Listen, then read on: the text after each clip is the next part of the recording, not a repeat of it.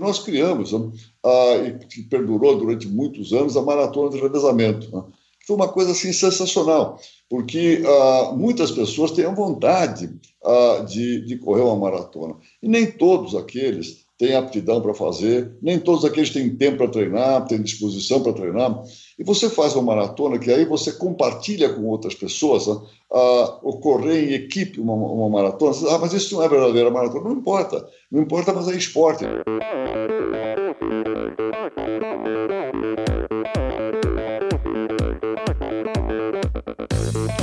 Olá pessoal, aqui é o Nalberto Vôlei. Olá, aqui é o Paulo Kakinov. Oi pessoal, aqui é a Gabriela Mansur. Oi pessoal, aqui é Bettina Norscheiter. Oi, aqui é a Pamela Oliveira. Olá, aqui é o Guilherme Tâmega e, e esse é o Endorfina Podcast. Sou Michel Bogli e aqui no Endorfina Podcast você conhece as histórias e opiniões de triatletas, corredores, nadadores e ciclistas, profissionais e amadores Descubra quem são e o que pensam os seres humanos que vivem o esporte e são movidos à endorfina.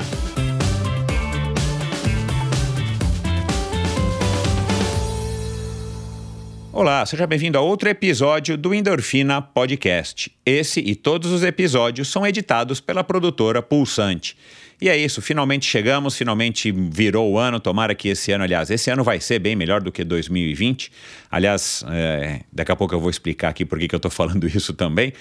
Mas, enfim, é, coisas boas aí acontecendo aí com relação ao Covid. Tomara que, que essas novidades boas também cheguem rápido aqui ao, ao Brasil. Tomara que você tenha passado aí boas festas ao lado aí dos seus familiares e amigos. Se você está é, tá precisando aí de, de mais energia positiva, de mais vibração, Endorfina está aqui com coisas bacanas, com mensagens legais para passar para você. E claro que o meu convidado de hoje, um convidado especialíssimo, não é à toa que eu deixei esse episódio que foi gravado lá no finalzinho de novembro do ano passado, do longínquo 2020 para o primeiro episódio do ano, para começar aí com, com chave de ouro, para começar com o pé direito e com um convidado aí à altura do ano que, que, se, que se apresenta à nossa frente, que é o Abílio Diniz, um, um grande empresário, um grande executivo, um líder aí, praticamente um líder nato, ele vai contar um pouco aí dessa história, e um cara aí que inspira muita gente, que inspirou e continua inspirando muita gente também no aspecto esportivo, um cara aí que tem uma ligação, um legado, uma lição de, uma missão, perdão, uma missão aí de estar tá, é, propagando a, a, qualidade de vida, propagando a prática esportiva e no alto dos seus 84 anos recém-completos. E a gente falou, claro, bastante de esporte, de futebol, do espírito vencedor, da competitividade, falamos de musculação de boxe, falamos do, dos preconceitos e conceitos, falamos de legado, ele não gosta de usar essa palavra de legado, mas falamos aí um pouco, entre aspas, do legado, aí como é que ele enxerga esse legado, disciplina, foco, é, paraquedismo, acredite se quiser, falamos também de paraquedismo e uma mensagem muito bacana ao final. Então, se você está chegando agora, se você é, já é um ouvinte antigo do Endorfina, se você é um ouvinte novo do Endorfina, se você ouve é, faz pouco tempo, não importa, é, ouça esse episódio, espero que te agrade, tenho certeza, na verdade, que vai te agradar. E no final, o Abílio passa aí uma mensagem muito, muito legal para todos nós. Para mim, inclusive, foi uma mensagem bem legal e também por isso que eu acabei deixando esse episódio para esse emblemático primeiro episódio de 2021, um ano que promete, não só aqui no Endorfina, mas o um ano que promete para mim, para você e para todo mundo. Então, espero que você goste dessa conversa e, como sempre, assine o newsletter do Endorfina lá no meu site endorfinabr.com. Toda sexta-feira eu estou mandando aí um, um, uma mensagem, um e-mail por volta do horário do almoço, um e-mail bem curto aí com algumas dicas, trocando algumas informações, algumas mensagens, enfim, que eu acho que vale a pena ser compartilhadas. Se você ouve esse podcast num agregador de podcasts, e provavelmente você ouve, clica lá no botão seguir e assinar. É, você não paga nada por isso e automaticamente toda quinta-feira, é, em algumas exceções quartas-feiras, você vai receber um, um, episódio novinho aí no seu, no seu agregador de podcasts, no seu smartphone. Se você ouve pela Apple, É, toma um tempinho aí, dois minutinhos, enquanto você está ouvindo esse podcast, dá uma paradinha, faz lá é, um review, duas, três frases, já me ajudam bastante.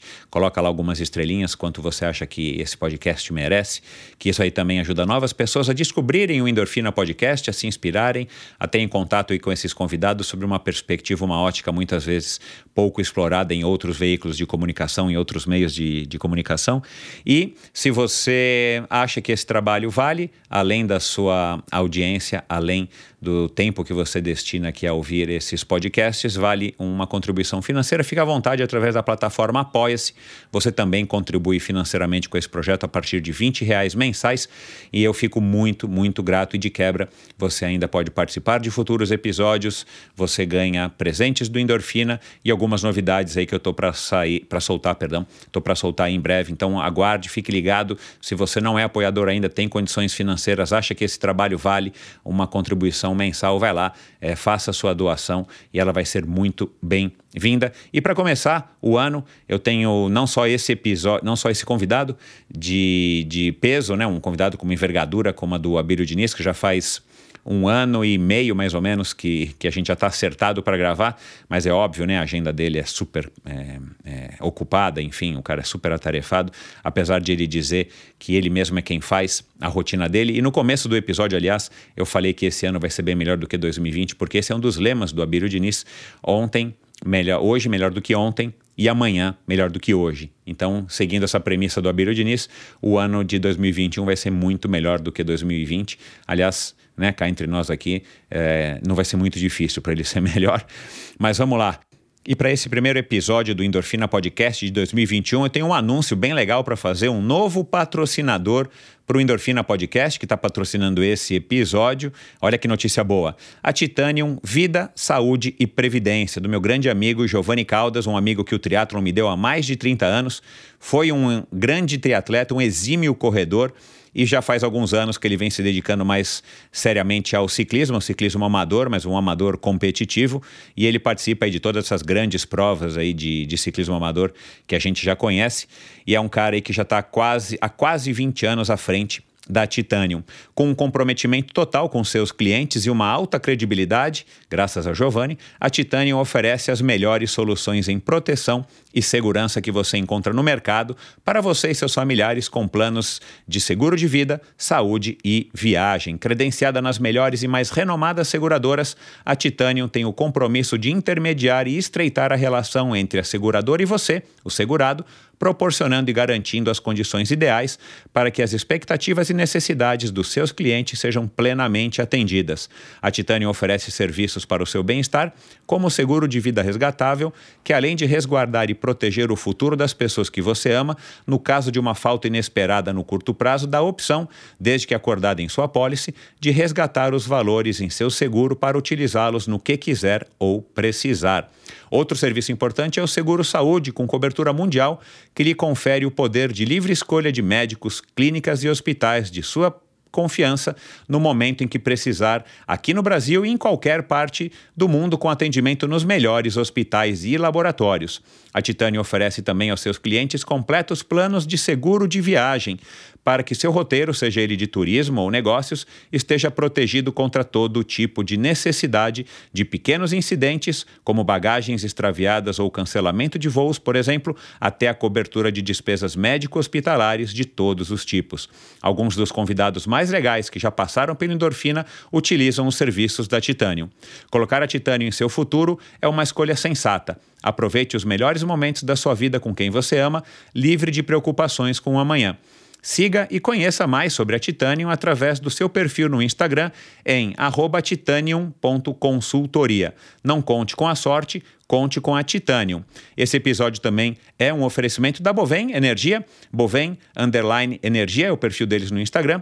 A Bovem é uma comercializadora, uma gestora e uma geradora de energia. Assim como para os meus convidados, para a Bovem, energia é um assunto muito sério. É uma empresa sólida e confiável, com profissionais experientes e treinados para lhe oferecer agilidade no atendimento, robustez e competência na condução dos negócios. Se você tem uma pessoa jurídica, se você é um empresário e pode comprar energia no Mercado Livre, conheça a Bovem em bovem.com.br.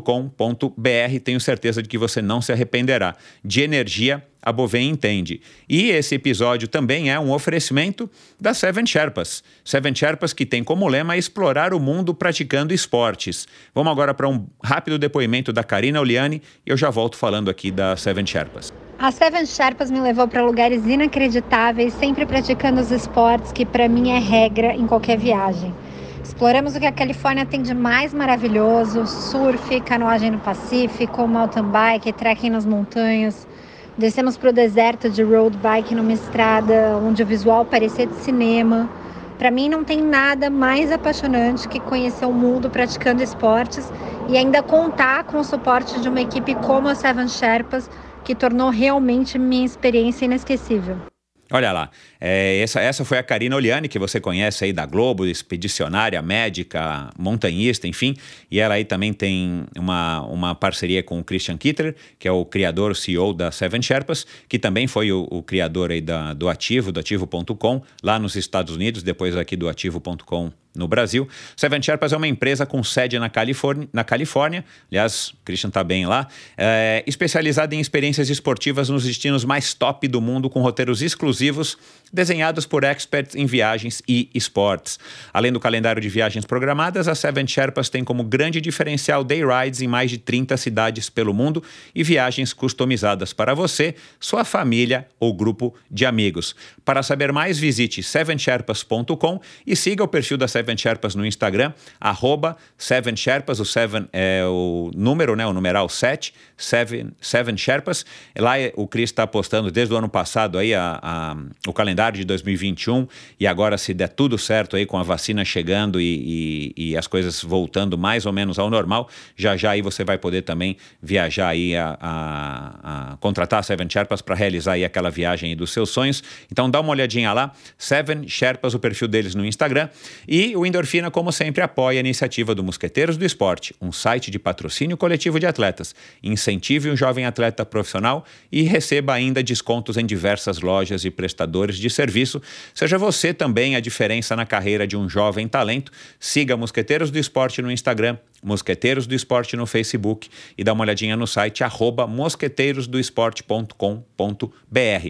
Vamos lá agora para um episódio internacional, um episódio sensacional com essa figura, com essa lenda aí do, do mundo empresarial brasileiro, por que não uma lenda aí do esporte nacional, um cara que incentivou muito, muitos atletas, muitas equipes, enfim, eu fui um deles, e um cara que merece ser ouvido com muita história, muita sabedoria, um cara sensacional, o grandíssimo Abílio Diniz. É, Abílio, seja muito bem-vindo ao Endorfina, um prazer ter você aqui. É um prazer estar com você, Michel. Ah, realmente assim, é um prazer de estar falando para todas as pessoas que te seguem. Legal. Abílio, é, antes da gente entrar na, na, na, pauta propriamente dita, eu, né, agora você já tem dois livros, seis filhos, até um podcast você já tem, né, o, o Plenai, que aliás é bem interessante, já convido todo mundo aqui a ouvir. É, eu imagino que algumas árvores você já deve ter plantado lá na toca. O que, que falta agora, hein? Olha, Michel, a, a vida continua. Falta você continuar a vida, você continuar, eu continuar dentro do meu propósito. Qual é o meu propósito? Meu propósito é ser feliz, aprender e compartilhar.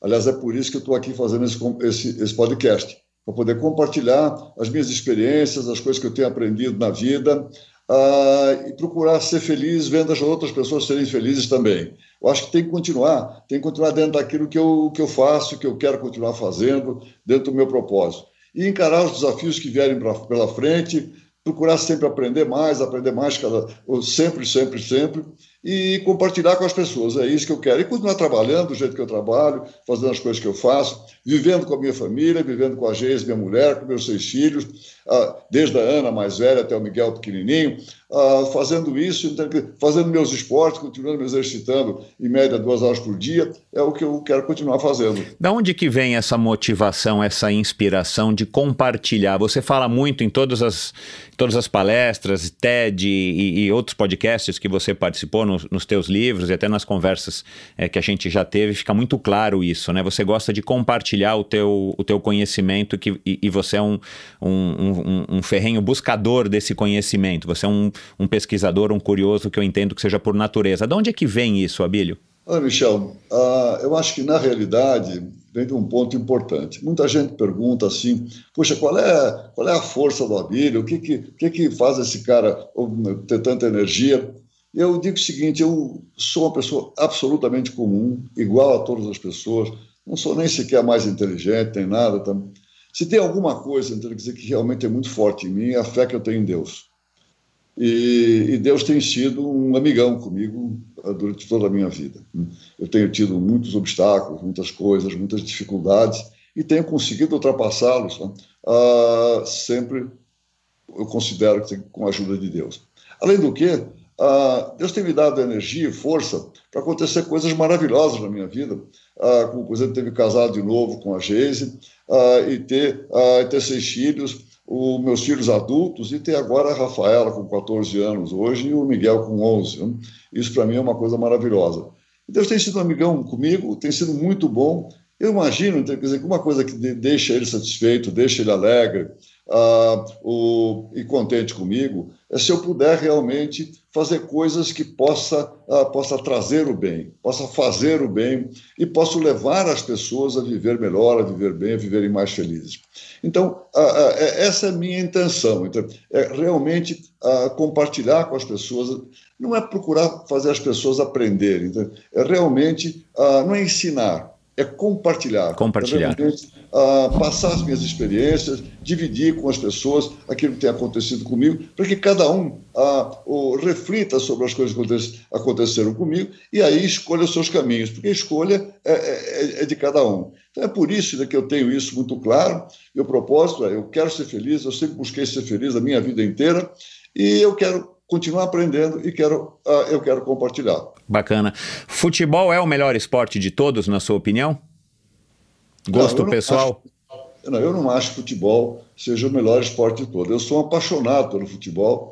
Uh, eu sou, mas eu parei, parei futebol muito cedo. Tava, uh, eu tinha 36 anos, estava machucando muito e tal, eu resolvi parar.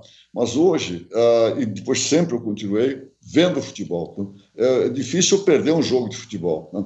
Ah, às vezes não é nem do, do time que eu torço, ah, nem da seleção brasileira, mas é um, é, um, um jogo legal, um jogo bacana, por exemplo, jogos da Champions League, League como nós estamos tendo agora. Eu sempre que dá oportunidade, sempre que dá possibilidade, eu procuro ver. Né? Uh, então, adoro futebol, adoro futebol. Eu acho que é uma coisa assim que uh, não só distrai, nos tira de um, um determinado mundo e nos leva para outro. Então, muitas vezes nos leva até com irritação e sofrimento. Mas uh, você sai daquilo tudo que você está vivendo e entra num mundo, então, quer dizer, que é o mundo da competição, o mundo do futebol. Mas não acho que seja o melhor esporte. eu pratiquei muitos esportes na, na, na vida né? e eu acho que a, a, pessoa tem que escolher o esporte uh, que mais se adapta a ele e que mais lhe dá satisfação, uh, que, mais, uh, o, que mais lhe traz o, uma melhor qualidade de vida. Escolher o que, que quer do esporte. Uh, teve tempo para mim que eu queria do esporte, eu só queria, eu queria ganhar tudo aquilo que eu participasse. Fosse uma partida de futebol, numa partida de tênis, numa partida de squash, no polo a cavalo, que eu fui campeão brasileiro. Tá, qualquer coisa que eu participasse, o esporte para mim era um esporte de competição eu queria ganhar eu sempre tive uma relação muito clara com a derrota, eu sempre odiei a derrota. Então, eu uhum. queria, queria, sempre fazer alguma coisa, queria ganhar sempre. Então, é um esporte de competição. Agora, hoje, para mim, uh, o que, que, é o esporte? O esporte, para mim, hoje, é, é, uma coisa muito importante no sentido de saúde uh, de, e de qualidade de vida e, principalmente, de longevidade.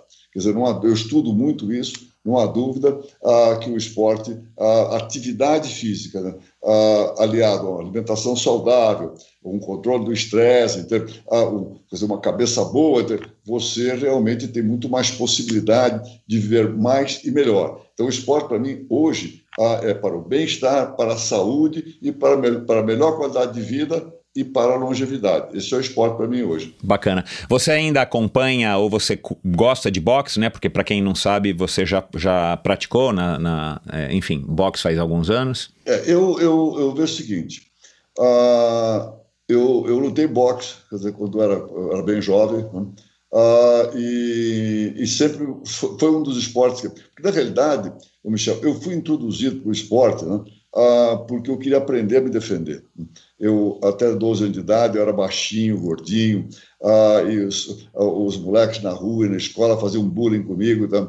e, e, realmente foi um período muito difícil. Eu, um dia, decidi que ah, eu precisava acabar com isso, então eu precisava ah, realmente me fortalecer, fortalecer meu corpo, e, e, também aprender a me defender. Claro. Aí eu entrei numa, numa, numa, academia que tinha na cidade, no centro de São Paulo, Academia ONU, né? Ah, entrei lá, então, quer dizer, um dia, os caras me viram lá perguntaram: o que, que você quer, o que você está fazendo aqui, moleque? O que, que você quer fazer? Eu falei, eu quero fazer tudo. E aí, fiz vários tipos de esportes, eu ah, me, me, dei melhor com, com, com o boxe. Depois acabei ah, desenvolvendo isso, até competindo um pouco e tal. E foi muito legal. E depois, mais recentemente, já uma idade mais, enfim, mais avançada, ah, eu decidi voltar ao boxe, né? até porque ele extravasa a agressividade. Se você está uhum. tenso, se você está nervoso, se está irritado com alguém, o boxe é uma maneira muito, é muito legal de você, uh, de você extravasar então, quer dizer, essa, uh, enfim, essa irritação então, quer dizer, que, você, que você tem. E, além disso, uma coisa importante, o, o, tanto o boxe como o squash, que eu também jogo, jogo squash, são, são movimentos, é um esporte de movimentos não programados. Uhum.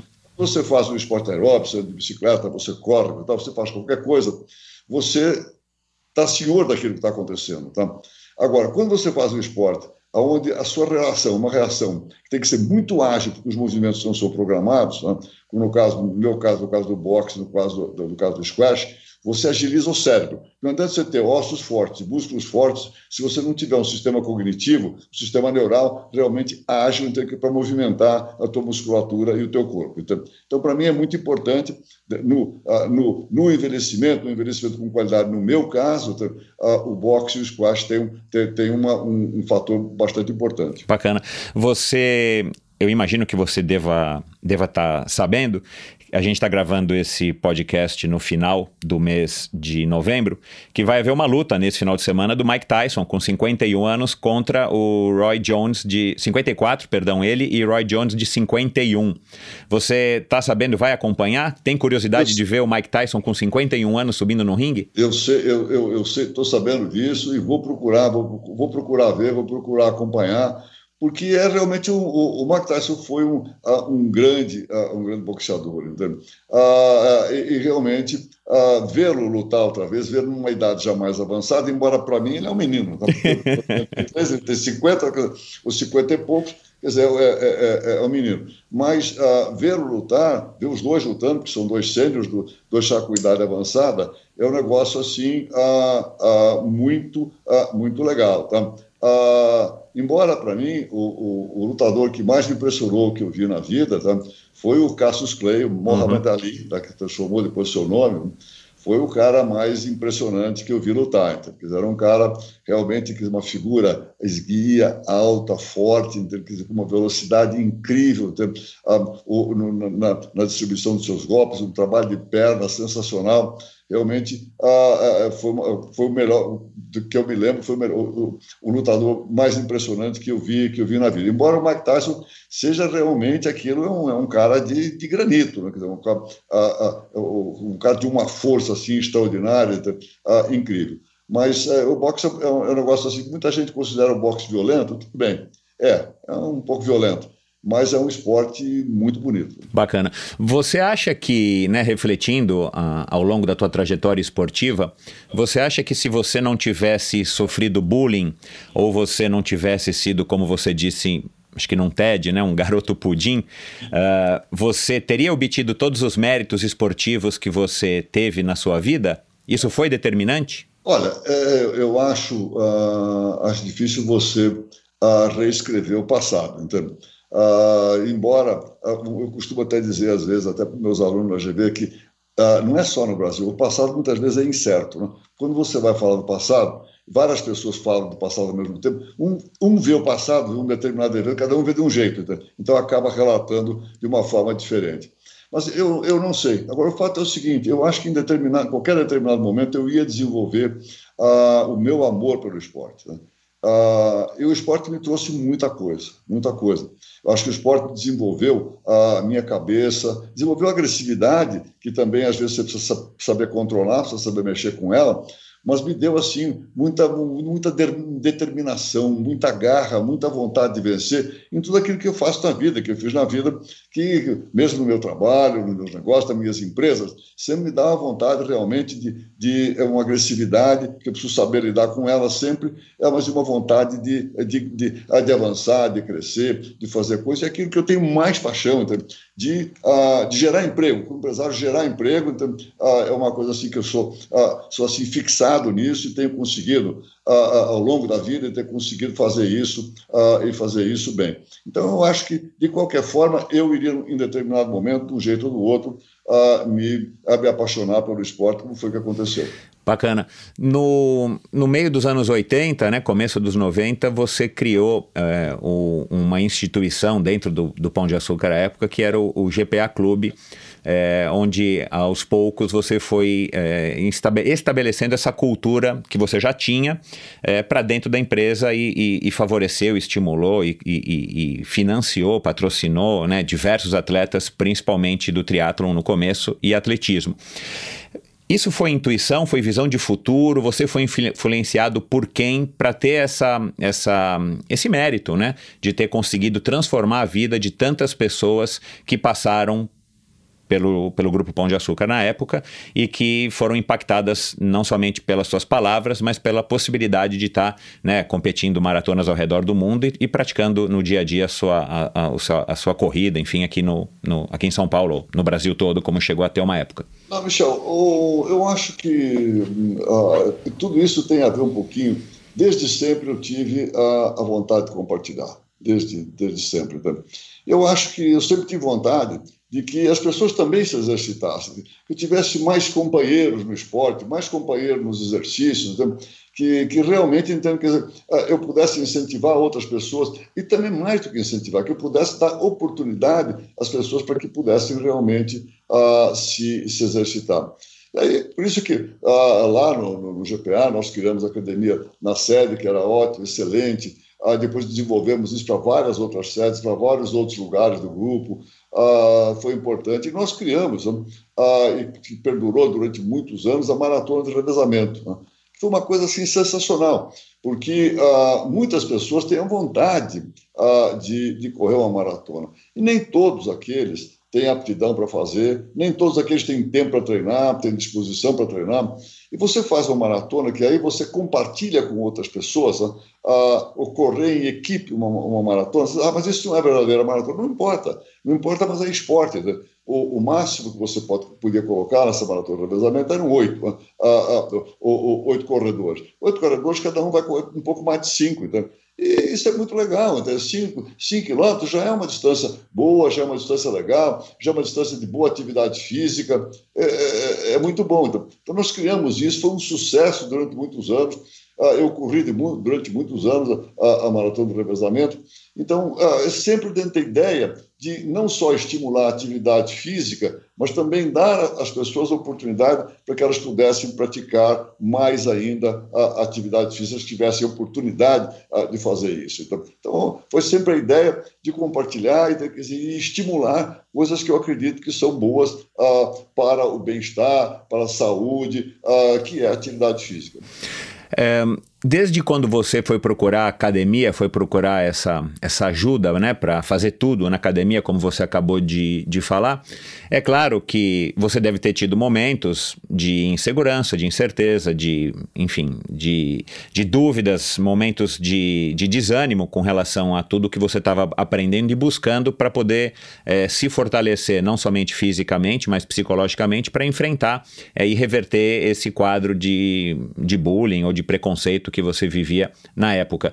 É, e aí a gente analisando né, esse começo todo, que eu não sei quanto tempo que durou até você se tornar de fato uma pessoa mais segura e mais, é, mais forte fisicamente, literalmente, é, você teve inspiração de alguém? Na época você se inspirava, seja num professor, seja num, numa pessoa pública, né? um atleta, o Muhammad Ali ou alguém é, que te dava essa, tipo, é, não sei se você chegou a ter pôsteres no seu quarto que te estimulavam, sabe? Aquela coisa de garoto, para te, te manter motivado no foco para que você pudesse um dia chegar aonde você chegou? Olha, Michel, uh, eu, uh, eu acredito que na vida nada é por acaso a gente escolhe o que a gente quer ser na vida. E eu acho que desde pequeno, desde criança, eu sempre escolhi na vida que eu queria fazer coisas que fossem, fossem importantes. Uh, eu não queria passar uh, nessa vida assim com, com, uma pessoa a mais apenas. Né? E aí é preciso que as pessoas enfim, compreendam o seguinte: naquela altura eu não tinha consciência total disso quando era, quando era jovem, assim, mas uh, uh, depois de muito cedo eu comecei a, a entender que, embora existam hoje mais de 7 bilhões de pessoas no mundo, uh, ninguém, não, não, existe ninguém, não existe um igual ao outro. As pessoas às vezes dizem ninguém é substituível. Não é verdade. As pessoas são insubstituíveis. Tá? As pessoas podem, alguém pode substituir aquilo que nós fazemos, mas nunca aquilo que nós somos. Então, se, se nós somos insubstituíveis, nós temos que olhar e temos que ter um propósito na vida. Eu, na minha vida, eu fui desenvolvendo meu propósito ao longo, ao longo do tempo, uh, mas eu sempre tive uma ideia que eu, eu queria fazer alguma coisa que fosse importante. Quando eu me formei na GV, ah, aqui no, a possibilidade de emprego, uh, enfim, era muito, muito pequena, não havia nada que me atraísse. Eu trabalhava com meu pai, meu pai tinha uma, um, uma doceira, um serviço de festa, que eu já trabalhava com ele desde os 12 anos de idade, né?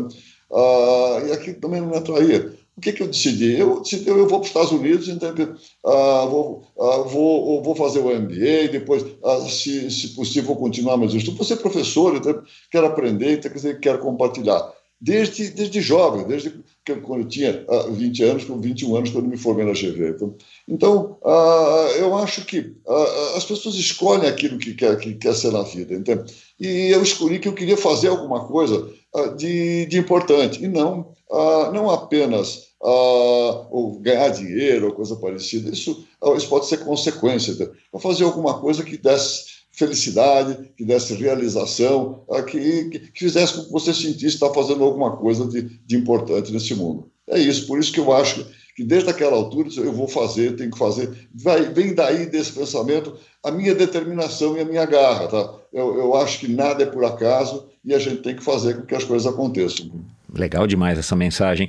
É, Nesse começo, quando você começou a, a, a, demonstrar mais ativamente na sua, na sua, na sua persona empresário uh, o, teu, o teu gosto pelo esporte, a história da cultura empresarial, de praticar esporte e tudo mais, você chegou nesse começo a ser olhado de uma maneira diferente, preconceituosa, ou em algum momento isso lhe causou é, algum tipo de, de desconforto, uma situação ruim, por exemplo, né, no, nesse meio empresarial, não sei?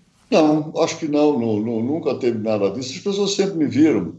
Ah, eu era muito, ah, quando mais jovem, ah, mesmo que empresário, eu era, era muito agressivo. Então, as pessoas sempre me viram um pouco assim, mesmo tempo que, que eu passei 10 anos trabalhando para o governo, como membro do Conselho Monetário Nacional, tá? as pessoas sempre me viram como, como, como um cara agressivo.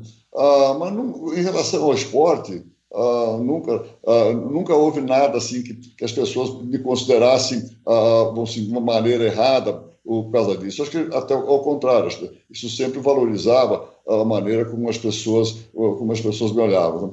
Eu acho que isso sempre foi, foi, muito importante na minha vida, essa ligação com, com, com, com o esporte. Uh, o, o, às vezes faltava tempo para fazer tudo aquilo que eu queria, então, eu tinha que arrumar tempo. E tem uma coisa, eu, eu fiz pratiquei muitos esportes da vida, fiz muita coisa. E teve alguns que eu, que eu larguei, que eu deixei, porque estavam incompatíveis com o meu, com, com o meu trabalho, com aquilo que eu fazia. Por exemplo, eu corri automóvel, ah, ganhei provas importantes, por isso aqui no Brasil, eu ganhei provas importantes, com mil milhas, 12 horas, enfim, até junto com meu irmão alcista.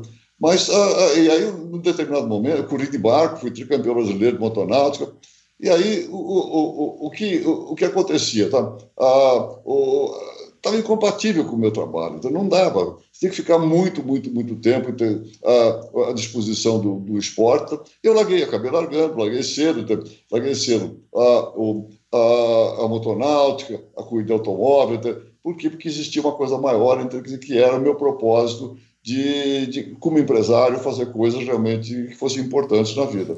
O triatlon você largou é, por isso ou também foi por isso e teve a história da morte do Rony? Lembra? Faz muitos anos. Não, o, veja o seguinte, uh, eu, eu, fiz, fiz maratonas, fiz triatlon também, então, mas chega num ponto, sabe, eu, eu, eu, fiz tudo isso numa idade mais, mais avançada. Então, eu não comecei como o João Paulo, meu filho, que você conhece, que é um atleta. Então, eu não comecei ah, como, como, como, ele, com ah, 18 anos de idade, 20 anos de idade, fazer dizer, esse tipo de esporte que, que realmente motiva muito, que é muito legal, e tal, como a correr triatos e fazer maratona e tal. Eu comecei isso já numa idade ah, bem avançada. A primeira maratona que eu corri em Nova York tinha mais de 50 anos, tá certo? Uhum. Foi sensacional, foi espetacular. Então, agora, a, a triatlo também é a mesma coisa, então, de cerca de 50 anos chega num ponto que você diz, bom, ah, não é mais este o grande propósito da minha vida.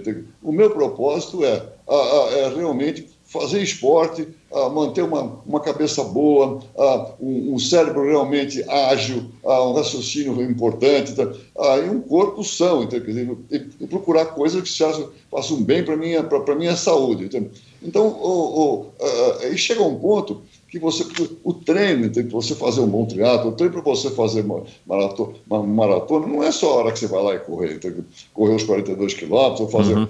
ou fazer um triatlo, eu nunca fiz Ironman, mas eu fiz outros triatlos menores, não é só o tempo que você está tá competindo, quer dizer, é o tempo de preparação que você tem. Uhum. Então, é, eu, eu, aos poucos fui me, me voltando muito mais para aquilo que há muito tempo é, é o que, que me motiva, então, é você ter saúde, bem-estar, ah, e, e, se preparar para um, uma vida longa, que é aquilo que eu, que eu quero ter.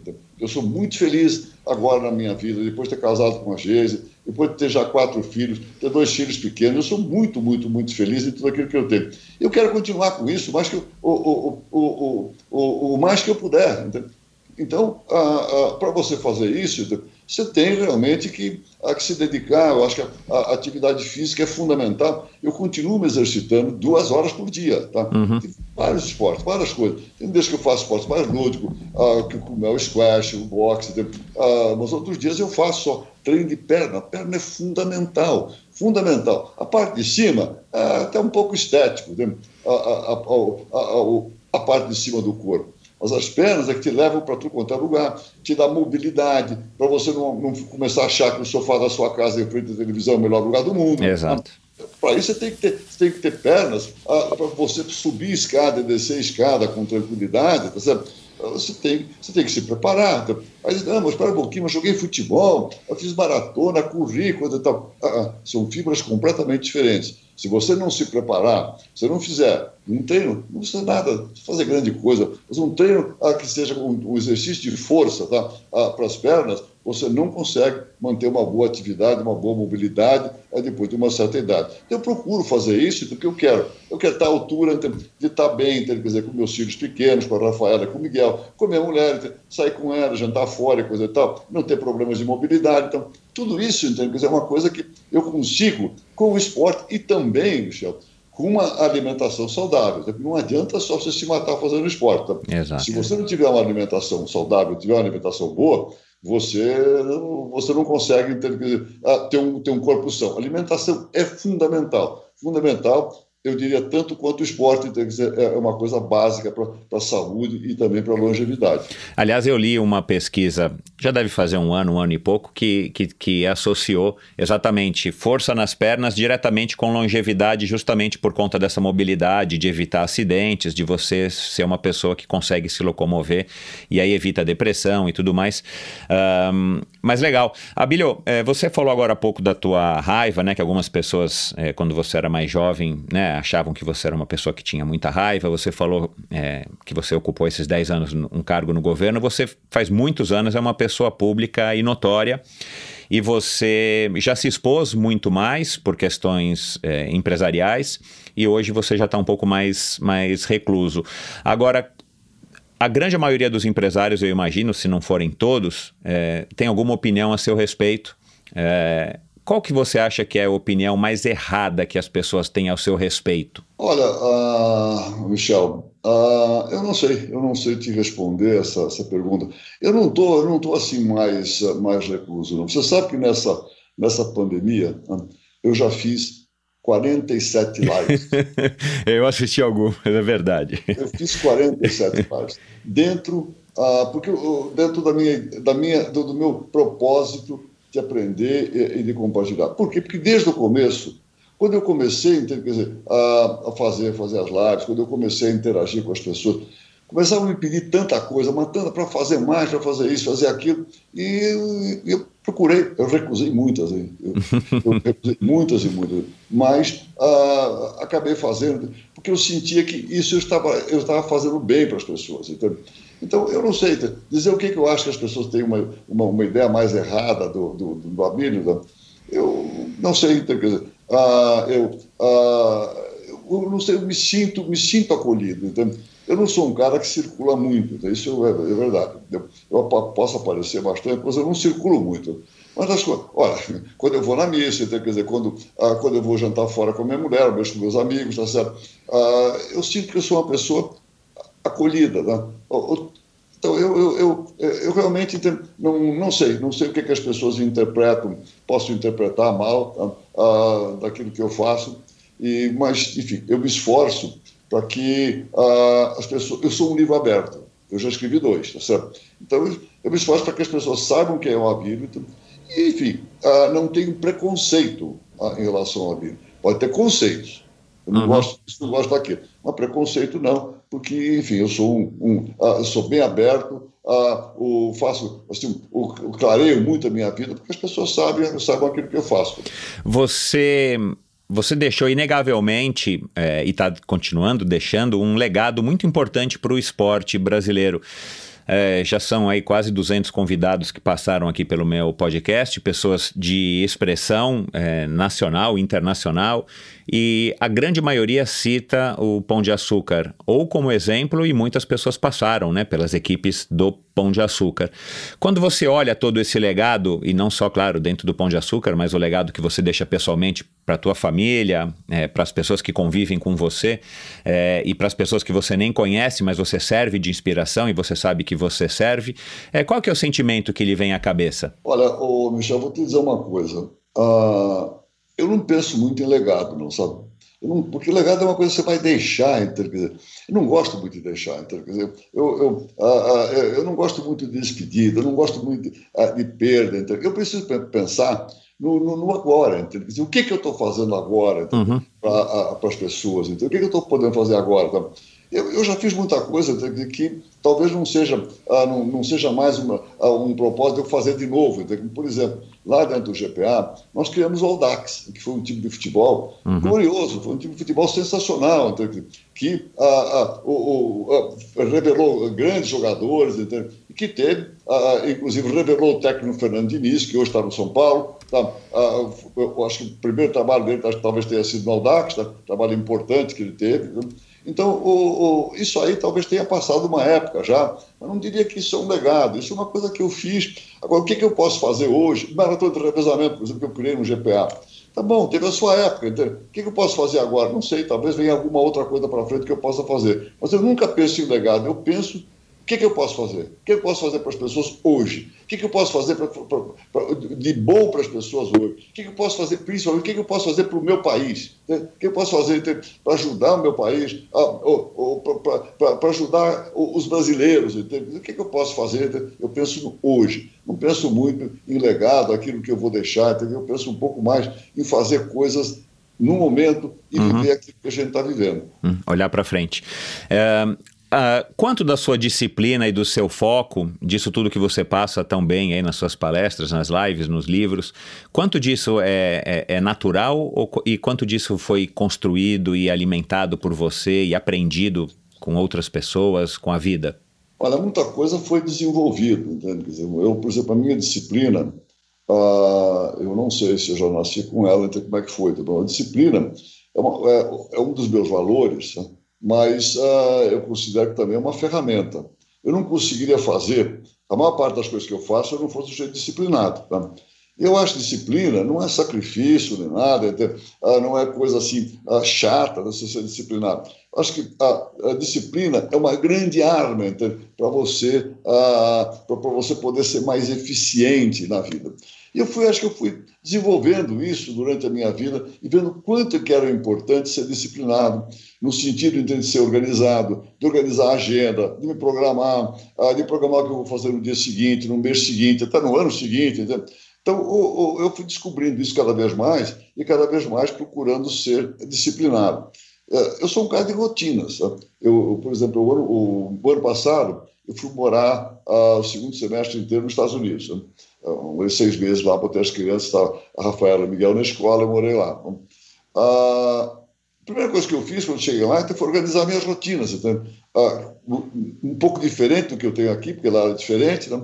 Uh, até porque minha mulher não quis levar empregada, não quis levar nada para lá, nem motorista, nem segurança, nada, felizmente. Então, então lá eu era motorista, eu ajudava minha mulher em tudo, uh, levava as crianças para a escola, ia buscar. Uh, da, da, minha casa até a escola das crianças era meia hora, e não por trânsito, mas por estrada. Né? então, o que, que eu fiz? A primeira coisa que eu fiz foi organizar minhas rotinas. Às vezes as pessoas dizem, rotina, coisa chata. Não, as minhas não, sou eu que organizo. O dia que eu achar chato, eu mudo. Né? Então, tudo isso é disciplina, tá? tudo isso é disciplina. E é uma ferramenta realmente muito útil para você ser mais eficiente na vida. É assim que eu vejo. Uhum. Você é uma pessoa pública e você tem muitos compromissos que, claro, não dependem só de você. Você faz a sua rotina, mas você também é, tem os seus compromissos. Quando que é ruim seu Abílio Diniz? não acho que seja ruim, Quer dizer, eu acho que uh, eu acho que tudo é bom. Eu procuro sempre levar, uh, olhar as coisas, uh, olhar sempre o copo com ele, porque ele está meio cheio. Então, eu não acho que seja ruim. Agora, evidente que o fato de você ser uma pessoa pública, então, tão conhecida, da quantidade de, de vezes que as pessoas já me viram em lives, na televisão, nos jornais, coisa e tal, é muito. Né? Então, qualquer lugar que eu vá, as pessoas ficam olhando para mim. Então, então, uh, se, eu, se, eu, vou num shopping, eu vou pouco, se eu vou num shopping, todo mundo fica olhando onde é que eu entro, lógico que eu vou, não sei o que, isso tira um pouco a privacidade, tá certo? Uhum. Mas tudo bem, tem nada que machuque, nada que, que, que complique a vida, tá, ah, que você não possa viver com isso. Então, eu acho que, que eu sei quem eu sou, eu acho que é, acho que é muito bom, não tem, não tem problema nenhum. e eu procuro passar isso para meus filhos pequenos, então, que eles têm que ser humildes, ah, eles não têm que ficar pensando então, que eles são o filho do Abel Diniz, que eles têm dinheiro, coisa parecida, nada. Tá? Eles têm que ser pessoas tá? que têm que, ah, ah, têm que, se, que crescer na vida, estudar. Eu sempre digo para meus filhos, os pequenos, todos nós, não importa se tem, temos dinheiro ou não temos dinheiro, nós temos que ser capazes de nos sustentar na vida. Nós temos que fazer alguma coisa que nós possamos viver e viver bem. Então, ah, o, o, Miguel, meu filho, ele diz: Ah, eu gostaria de ser jogador de futebol. Tá bom. Ah, você acha que isso vai te sustentar na vida? Quantos meninos, quantos garotos tiveram ter vontade de ser jogador de futebol e quantos conseguiram sucesso? Então, ah, é, sempre procuro colocar isso para eles, deixar o livre-arbítrio, mas orientando sempre o que eles têm que fazer. E isso é uma coisa que, para mim, ah, é, é, é, realmente é fundamental. Cada um ah, tem que procurar ser independente na vida, tem que procurar viver não à custa dos outros, mas viver por si próprio. Seja homem, seja mulher, tem que fazer isso. Fabílio, a gente para caminhando aqui para o final, a gente vive há muitos anos, e, e você sabe muito bem disso, é, é, déficits enormes e problemas enormes aqui no Brasil de toda sorte, e o esporte, claro, é, surfa nessa mesma onda, infelizmente.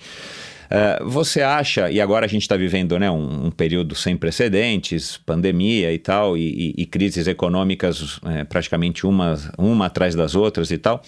Você acha que um caminho para o nosso esporte se desenvolver de uma maneira é, sustentável, pelo menos no médio prazo, é, é a gente, de alguma maneira, é, esquecer dessa responsabilidade a nível de Estado, de Brasil, por conta de tantas outras carências que a gente tem, é, né, como fome, como, enfim, desigualdades sociais, acesso à saúde, água potável e tudo mais, é, e, e, depender cada vez mais da iniciativa privada, como vocês muito bem fazem já no Instituto Península há muitos anos? Olha, Michel, eu não gosto muito de, de depender do governo. Então, ah, eu acho que o governo tem que pensar sempre o seguinte: muito faz quem não atrapalha, certo? Uhum. não gosto de, de, de pensar, de depender do governo. Ah, o esporte, o, em outros países, nos Estados Unidos, muitos grandes esportistas saem de universidades, saem das escolas. Nós não temos aqui um hábito de, de realmente fazer com que as escolas formem, formem atletas. Uh, nós temos uh, no, uh, no Instituto Península tá? e no trabalho, no, estudo, no trabalho do NAR também, nós temos cursos de formação de professores, né? professores de educação física, né? para fazer com que eles tenham mais capacidade né? para poder desenvolver os alunos, enfim, uh, e de, de, de poder, fazer, poder passar para eles mais, mais conhecimento. Eu acho que isso é uma coisa importante. Agora, o, o nós temos que encontrar um modelo entende? que o esporte seja autossustentável. Nós não encontramos nem para o futebol ainda o modelo, é um modelo de, do esporte autossustentável. Então você vê que a maior parte dos, dos clubes vive ah, numa situação financeira difícil. Só que eu acho que isso vai acontecer, vai evoluir. E o caminho, então, dizer, é pelo caminho das empresas, tá certo? O futebol também tem que se profissionalizar completamente. Já é, já é profissional para os jogadores, não, mas tem que se profissional, profissionalizar pelos seus dirigentes, pelo próprio clube, fazer clube empresa, então, quer dizer, eu acho que por aí é um caminho, no caso do futebol. No caso do futebol, você no basquete pode fazer isso, você pode fazer isso no vôlei também. Eu acho que, pelo lado da iniciativa privada, é que você consegue ter ah, muitas soluções. Mas, por outro lado, pelo lado da educação, você também consegue muito. Você consegue, se nas escolas nós tivermos uma, assim, uma, ah, ah, uma intenção, um propósito de, uh, uh, de, incentivar mais a atividade física, realmente então você pode conseguir uh, um desenvolvimento maior. Agora, adianta você ficar dependendo de verba do governo para poder viajar, poder fazer isso, fazer aquilo. Eu acho que pela iniciativa privada seria, seria mais, mais fácil nós conseguirmos mais sucesso. Um, eu perguntei isso para o Fernando Nabuco de Abreu faz muitos episódios atrás, né, que foi presidente da Bolsa de Valores e também ajudou muito o ciclismo brasileiro numa época. Eu acho que eu perguntei isso para o João Amoedo, também que teve aqui há, há dois anos. É, Queria saber a sua opinião. É, você falou um pouquinho agora do, do, Miguel, né? Que quer ser jogador de futebol, ele é garoto, é normal isso e tudo mais.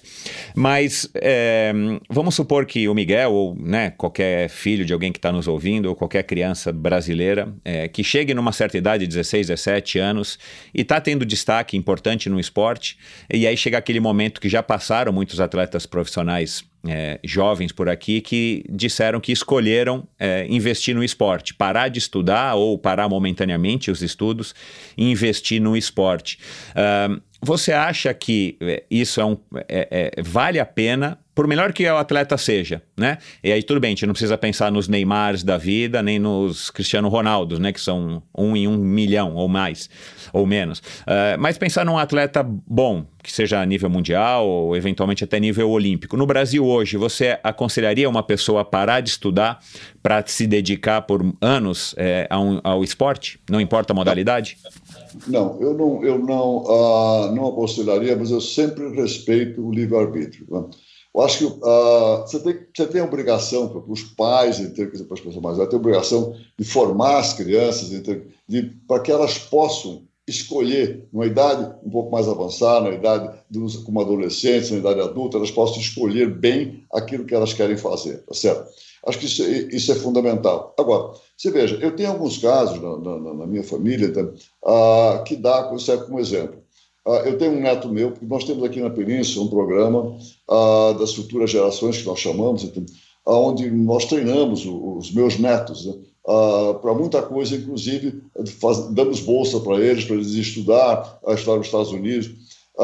enfim, e eu, tenho outro está estudando na Inglaterra.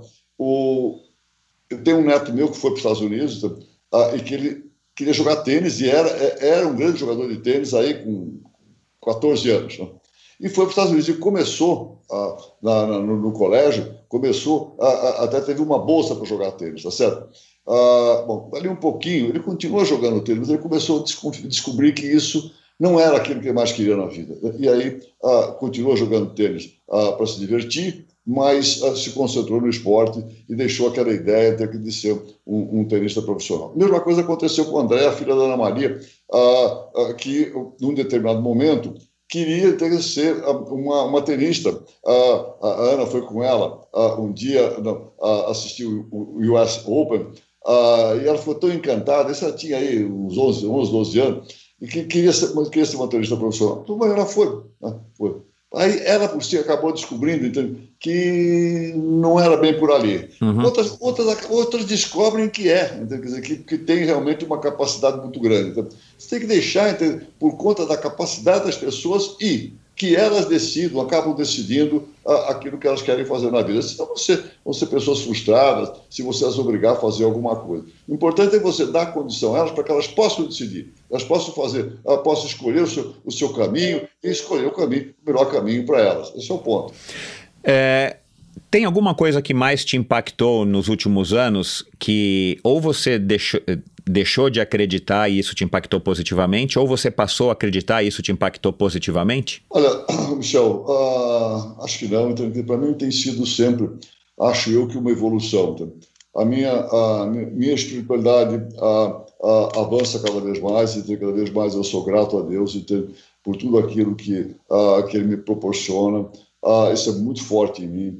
Os meus pilares uh, se consolidam cada vez mais, onde está inserido a atividade física, alimentação saudável, controle do estresse, o próprio autoconhecimento. Então, acho que é uma coisa que se reforça cada vez mais. O plenário que nós criamos, uh, que nasceu de uma forma assim singular, mas hoje é uma plataforma importante e que eu estou junto com a minha mulher, que é minha sócia no plenário, gerencia junto comigo. É uma coisa assim, solidifica cada vez mais dentro dos meus valores, dentro daquilo que do, dos meus pilares. Uh, sei lá, eu não, acho que não tem, eu não tenho assim grandes, uh, grandes mudanças que eu pudesse dizer na vida, dizer, grandes coisas que ah, aconteceu isso, me decepcionou com aquilo. Não, eu acho que uh, eu, eu, sou, eu sou conhecido como um cara otimista, né? eu sempre sou otimista. Desde o início dessa pandemia, eu sempre disse, eu tenho grande esperança que no final dessa pandemia o mundo vai ser mais solidário. Tomara é uma, é uma, assim, ah, uma coisa assim, ah, mas eu vira otimista. Tudo bem, eu prefiro ser otimista que pessimista. O otimista vive alegre, vive contente, vive feliz. O pessimista vive triste, amargurado, ah, rabugento. Então, então eu, eu prefiro, prefiro acreditar que o mundo, que o mundo é assim, entende? E eu acho que tenho, tenho, tenho razões para acreditar, desde que a gente procure fazer a nossa parte, desde que a gente procure fazer aquilo que, que cabe a nós, eu acho que isso a gente faz. Você disse que está fazendo hoje praticamente 10 horas de atividade por semana, né? De segunda a sexta, duas horas por dia em média. Qu quanto que, que isso mudou nos últimos 10 anos? Há 10 anos você fazia muito mais do que isso ou mais ou menos era a mesma quantidade de tempo, porém exercícios diferentes? Olha, uh, Michel, as coisas vão, vão, mudando um pouco, entende? E não são cinco dias por semana. Eu não me exercito cinco dias por semana, eu me exercito sete dias por semana. Ah, mas precisa ter um day off. Bom, no sábado e domingo eu só faço, uh, só faço aeróbio. Uhum. Uh, mais ou menos lúdico, eu corro, uh, ando de bicicleta, eu nado, uh, não faço aquilo que, que, eu considero importante, por exemplo, musculação de perna, coisa, tá, aquele, tipo, aquele tipo de coisa para fortalecer o meu corpo. Eu faço aquilo, ou faço aeróbio, que, que, que para mim é agradável, é gostoso, liberta endorfina, eu faço isso. Agora, o, o, o, o que acontece é o seguinte, eu venho mudando ao longo do tempo. Quando você esteve comigo lá no tempo do Pão de Açúcar, você deve lembrar ainda, eu me exercitava três vezes por dia. Uhum. Manhã em casa, eu fazia o aeróbio, na hora do almoço, a, a turma ia almoçar, eu ia, a, a, eu ia para academia e fazia a musculação de perna, braço, a, e à noite eu jogava squash lá uhum. na academia. bom, aí, aí eu me casei com a Geise. Né? dali um pouquinho veio a Rafaela. E aí eu cortei uh, o squash da noite. Né? Encaixar o squash uh, durante o dia, para poder continuar jogando. Uh, e hoje, para resumir, quer dizer, hoje eu me exercito só de manhã, as duas horas de manhã que eu me exercito, tá? cada dia procurando fazer um determinado programa, sempre um programa misturando, tá? tanto o lúdico, como aquilo, que é mais agradável, como aquilo voltado para o bem-estar, para a saúde e para a longevidade com qualidade. Então, então as coisas eu, eu, eu venho adaptando ao longo do tempo então, e até, até, agora tem me dado bem, graças a Deus. Tem algum exercício que você não abre mão de fazer, que você tem satisfação e prazer de fazer dentro da sala de musculação? Olha, Michel, uh, eu não diria que eu tenho, que eu tenho satisfação. Eu acho chato fazer treinamento de perna. Inclusive porque, vou te contar, no treinamento de perna, uh, tem, um, tem um esporte que eu adoro, uh, que é esquiar na neve. E eu gosto tanto, tenho inclusive uma casa lá nos Estados Unidos, no Colorado, né, e, e aí todo o inverno, todo o mês de janeiro, quer dizer, eu passo, passo lá, passo uhum. esquiando. E eu estava sentindo o, até o janeiro, janeiro do ano passado, janeiro de 2019, eu estava sentindo que, putz, ah, não está legal o meu esqui, não está legal ah, o meu equilíbrio, a minha força na perna não está legal. Tá... E se eu não fosse, os meus filhos, minha mulher não gostasse tanto do esporte, né, e eu não tivesse, inclusive, uma casa lá, naquele lugar que eu considero maravilhoso e tal, eu talvez até tivesse, ah, tivesse desistido. Mas não, com tudo isso, eu falei, eu, eu não posso desistir, eu, eu quero continuar, uma coisa que eu gosto, eu quero continuar fazendo. Então, aí o que, que eu fiz? Ah, justamente no, no, no, semestre que eu passei nos Estados Unidos, eu me decidi, ah, eu me decidi estudar os movimentos ah, do esqui, os movimentos do corpo humano no esqui. E aí desenvolvi um programa de treinamento, para as pernas, né? e fiz isso durante todo, toda a segunda metade do ano passado lá nos Estados Unidos. Você sabe, conhece o Irineu, sabe que é o diretor do NAR, então, quer dizer, que está sempre junto comigo e tal. Eu, eu desenvolvi sozinho, até o Irineu, algumas coisas ele diz, ah, isso aí não tem muitos estudos sobre isso, então toma cuidado e tal. Mas eu desenvolvi e deu certo.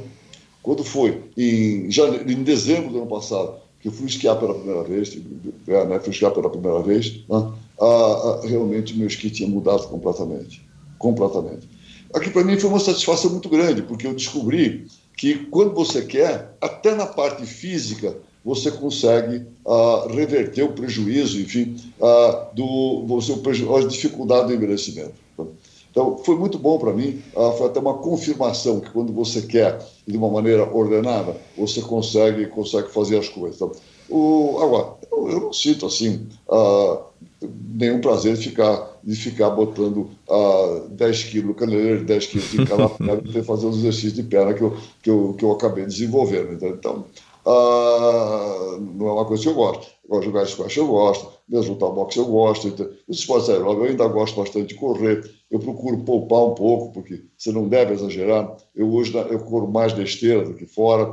Uh, e eu procuro fazer a pequenos tiros, tá? do pequenos tiros com mais rapidez. Então, eu, é, eu, eu, faço mais assim como se fosse um interval trainer. Eu, ah, eu ando, ah, mais rápido, aí dou um tiro, ando de novo, dou um tiro. Faço isso que você acaba poupando menos a perna. Muitas vezes eu uso a esteira inclinada, que é um bom exercício, ah, inclusive para fortalecimento do glúteo. Ah, enfim, também dá mais prazer andar de bicicleta, muito mais prazer, mesmo nadar. Nadar é um negócio assim muito solitário, é você olhando para o fundo da piscina e tal. Às vezes nadar me dá mais satisfação do que, do que treinar a perna, entendeu? treinar meio super. O treino de, de força, treinamento de peso, não é uma coisa que me dá muito, uh, muita vontade de fazer, mas eu faço porque é fundamental para a saúde. Bacana. Para terminar, Bilho, é, queria fazer aqui um, um, um, joguinho rápido, te fazer cinco perguntas para você responder da maneira mais breve é, possível, com a primeira coisa que ele vier à cabeça, pode ser? Tudo bem, tudo bem.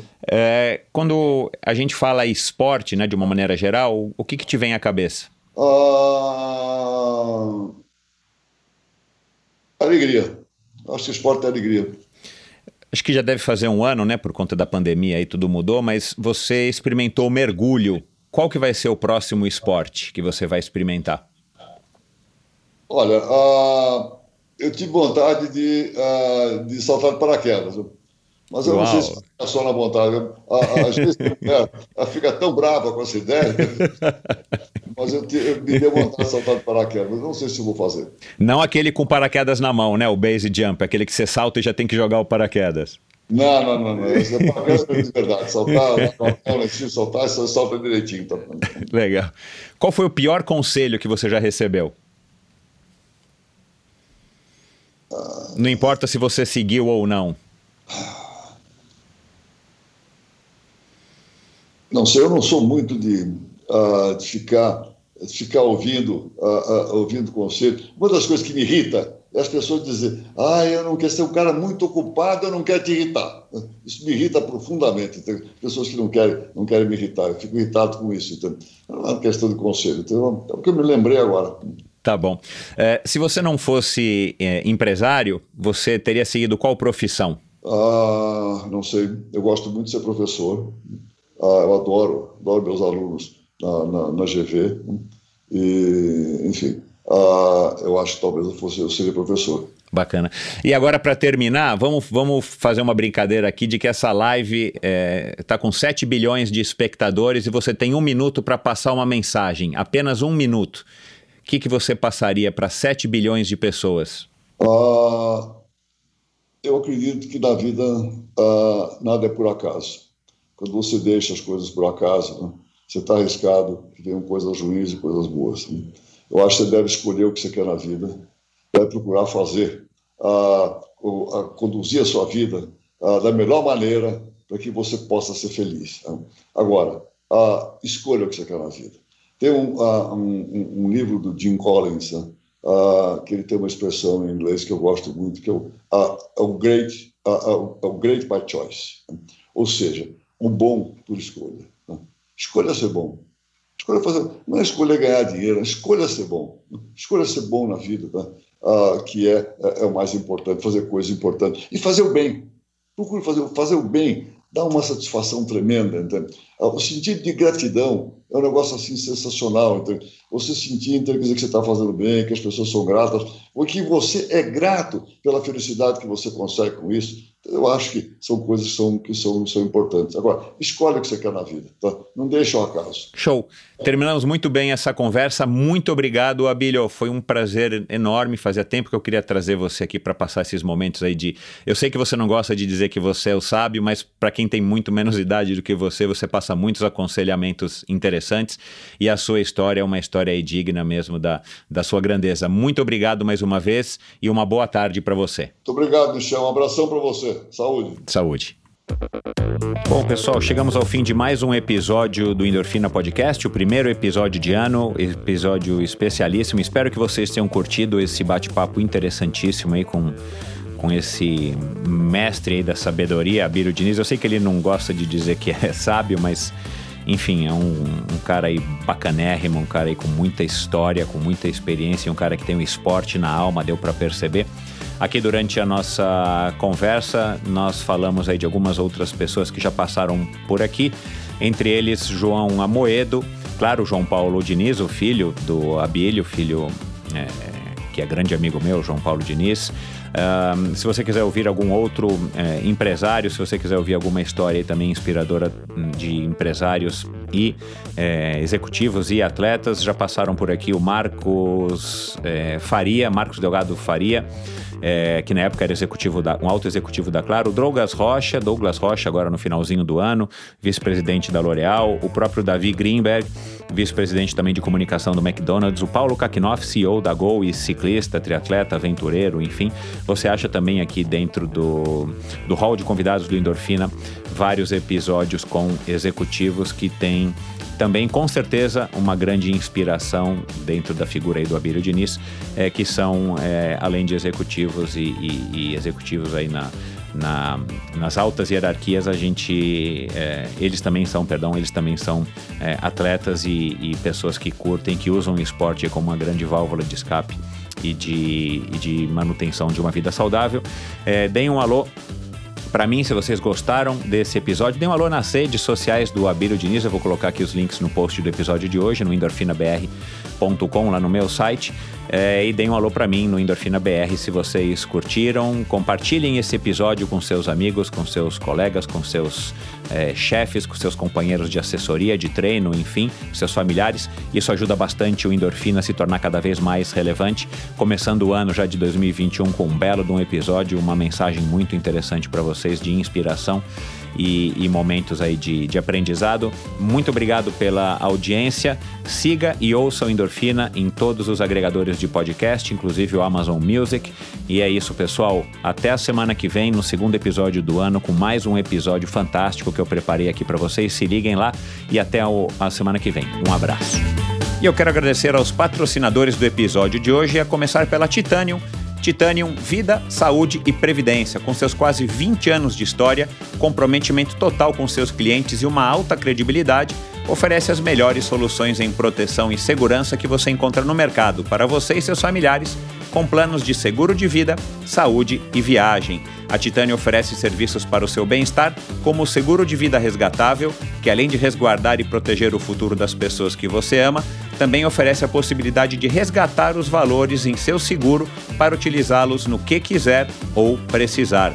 Oferece também seguro saúde com cobertura mundial, que lhe confere o poder de livre escolha de médicos, clínicas e hospitais de sua confiança no momento em que precisar, aqui no Brasil e em qualquer parte do mundo, com atendimento nos melhores hospitais e laboratórios. A Titânio também oferece aos seus clientes completos planos de seguro viagem para que seu roteiro, seja ele de turismo ou de negócios, esteja protegido contra todo tipo de necessidade. Alguns dos convidados mais legais que já passaram pelo Endorfina utilizam os serviços da Titanium. Colocar a Titanium em seu futuro é uma escolha sensata. Aproveite os melhores momentos da sua vida com quem você ama, livre de preocupações com o amanhã. Siga e conheça mais sobre a Titanium através do seu perfil no Instagram em titanium.consultoria. Não conte com a sorte, conte com a Titanium. Esse episódio também foi um oferecimento da Seven Sherpas. Seven Sherpas que tem como lema explorar o mundo praticando esportes. Seven Sherpas é uma empresa com sede na Califórnia e especializada em experiências esportivas nos destinos mais top do mundo, com roteiros exclusivos desenhados por experts em viagens e esportes. Além do calendário de viagens programadas para 2021, a Seven Sherpas tem como grande diferencial os day rides em mais de 30 cidades pelo mundo e viagens customizadas para você, sua família ou grupo de amigos. Para saber mais, visite sevensherpas.com e siga arroba Sherpas no Instagram. E eu quero agradecer também a Bovem Energia, a Bovem é uma comercializadora, uma gestora e uma geradora de energia. Assim como para os meus convidados, para a Bovem Energia é um assunto muito sério. Uma empresa sólida e confiável, com profissionais experientes e treinados para lhe oferecer agilidade no atendimento, robustez e competência na condução dos negócios. Saiba mais em bovem.com.br e siga o perfil no Instagram Bovem Energia. Esse e todos os episódios do Endorfina Podcast são editados pela produtora Pulsante. Obrigado por ouvir esse episódio do Endorfina. Acesse o endorfinabr.com, vá no post do episódio de hoje para conhecer um pouco mais sobre o meu convidado e alguns assuntos abordados em nossa conversa. Lá você ainda encontra todos os episódios do Endorfina. Siga o Endorfina BR no Instagram e confira imagens inéditas e inusitadas dos meus convidados. Participe enviando comentários e sugestões. Se você curtiu, colabore assinando Endorfina no seu agregador de podcasts preferido e compartilhando com seus amigos.